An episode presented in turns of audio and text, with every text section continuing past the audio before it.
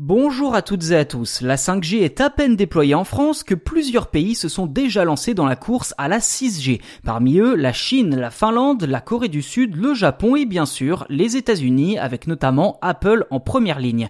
En effet, ni les Américains ni les Chinois ne veulent passer à côté de cette nouvelle technologie où tout reste encore à faire et grâce à laquelle les applications seraient presque sans limite car en effet la 6G promet d'être renversante.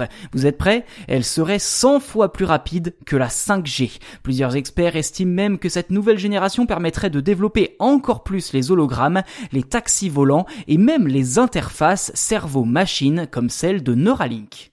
Ceci dit, la Chine est bien décidée à jouer les premiers rôles dans ce dossier. Il y a quelques jours, l'Office national de la propriété intellectuelle en Chine a déclaré avoir déposé plusieurs milliers de brevets à propos de la 6G. L'organisme a d'ailleurs ajouté que la Chine avait déjà une longueur d'avance sur le reste du monde en la matière, car contrairement aux autres pays, l'Empire du Milieu aurait déjà récolté les fruits de ses investissements. Le pays a effectivement envoyé il y a quelques mois un satellite 6G en orbite autour de la Terre pour étudier les échanges de données mais de là à dire que la Chine maîtrise la 6G, ce serait un peu présomptueux.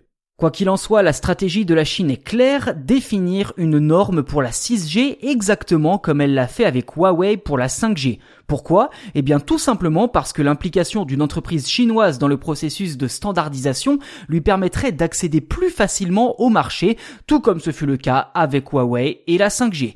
Oui mais voilà, les Américains ne l'entendent certainement pas de cette oreille et ont également prévu de prendre en main ce processus. Vous l'avez compris, c'est désormais un combat politique et technologique entre deux géants qui s'annoncent en attendant qu'une norme ne soit officiellement trouvée avant la fin de la décennie.